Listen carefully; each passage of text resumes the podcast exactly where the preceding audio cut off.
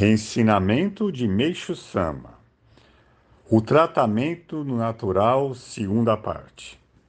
Quando a pessoa adoece, imediatamente inicia-se dentro dela uma grande atividade destinada a eliminar a doença. O organismo começa a produzir o próprio medicamento. É como se o corpo humano contivesse um grande laboratório farmacêutico com um doutor em medicina. Quando ocorre a invasão da impureza, chamada doença, esse doutor, do interior do corpo, no mesmo instante, faz um diagnóstico, solicita ao farmacêutico a preparação dos medicamentos e inicia o tratamento incontinente. Uma vez que os equipamentos e os medicamentos são excelentes, realmente a cura é eficiente.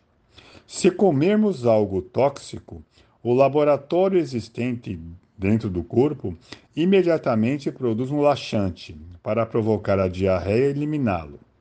Quando ocorre a invasão de bactérias nocivas no organismo, realizado um tratamento por meio da febre, que é uma grande ação bactericida.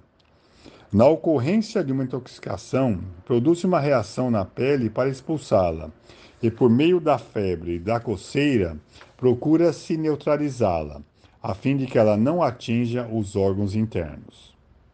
Dependendo do tipo de intoxicação, os rins entram em intensa atividade, processando uma limpeza com água, fazendo que as toxinas sejam eliminadas pela urina.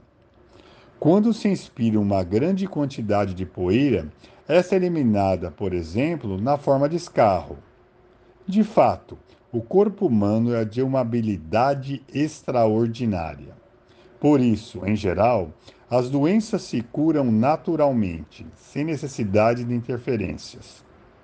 Entretanto, por desconhecimento deste princípio, as pessoas recorrem aos medicamentos e aos tratamentos desenvolvidos pela ciência que, casos, que causam, além de sérios obstáculos ao processo de cura natural, o prolongamento da doença.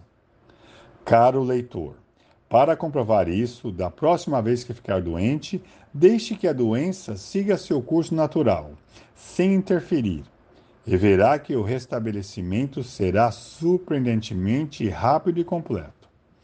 Caso faça essa escolha, deves respeitar a vontade do corpo. Portanto, se quiser ficar deitado, deite. Se quiser se levantar, levante-se. Se quiser caminhar, caminhe. Se quiser comer, coma. Caso contrário, aguarde o apetite voltar, podendo ficar sem comer por até dois ou três dias. Se tiver febre alta, pode usar bolsa d'água em temperatura ambiente, sendo que o melhor é evitar o máximo possível interferências.